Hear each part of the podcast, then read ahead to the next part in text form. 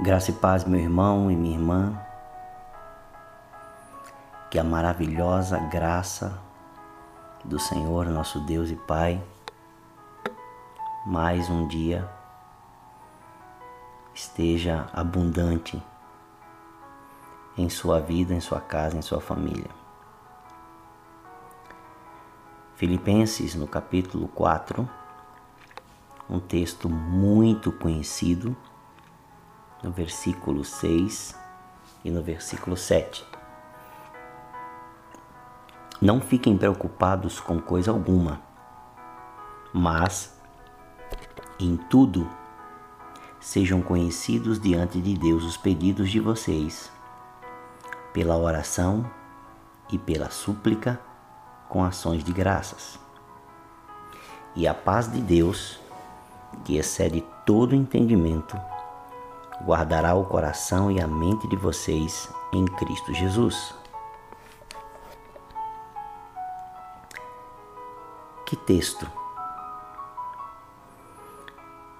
No momento ou nos momentos mais difíceis, de maiores complicações, são os momentos que mais nos preocupamos os momentos de enfermidade, de diagnóstico negativo,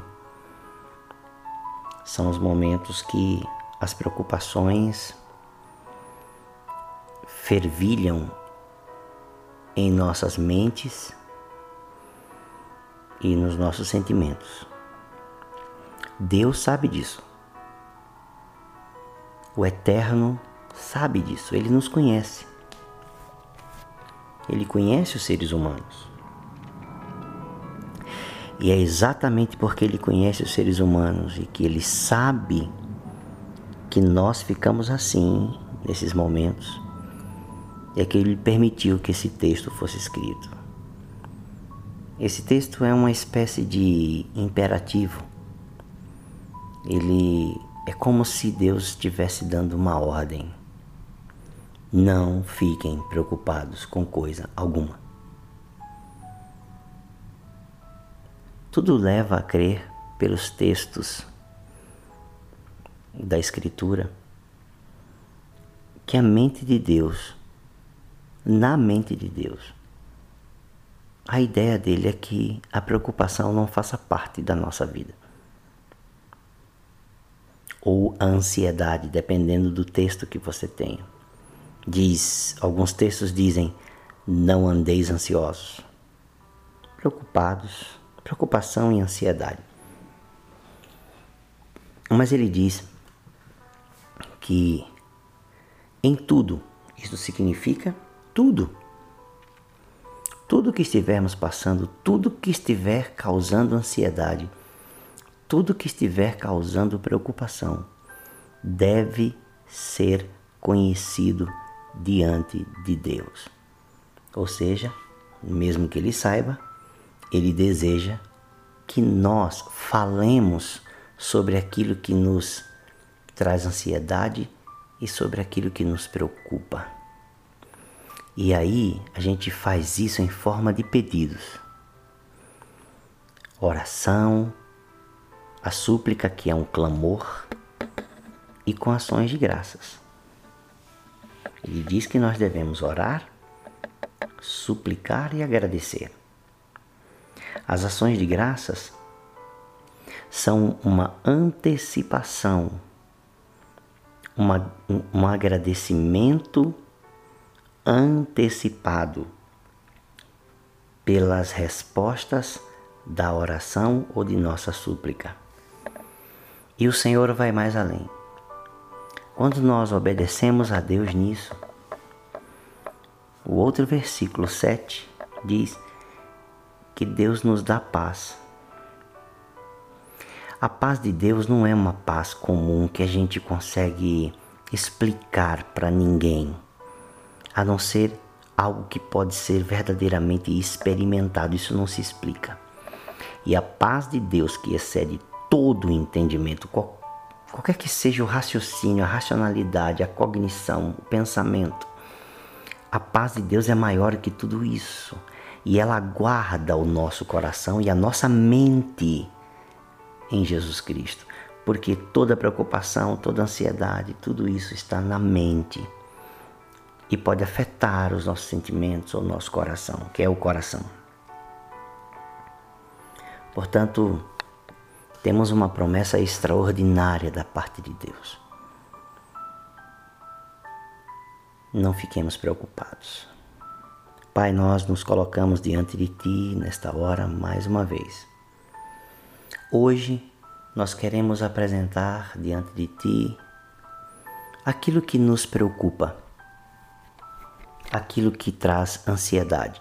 Normalmente, em épocas como as que aqui estamos vivendo, as maiores preocupações e ansiedades são o desemprego, a possibilidade de não ter recursos, não ter alimentos e diagnósticos de enfermidades. Isso nós colocamos diante de ti.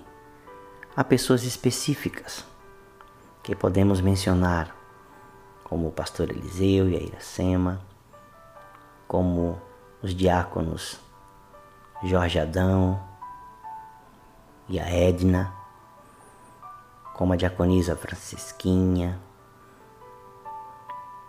Há tantos nomes, como algumas crianças, qualquer de nossa igreja, do nosso círculo de amizade, do nosso parentesco, que estejam sofrendo de ansiedade, de preocupação por conta das enfermidades, da doença, deste vírus ou de qualquer que seja a possibilidade negativa que pode ter se apresentado diante deles agora, hoje.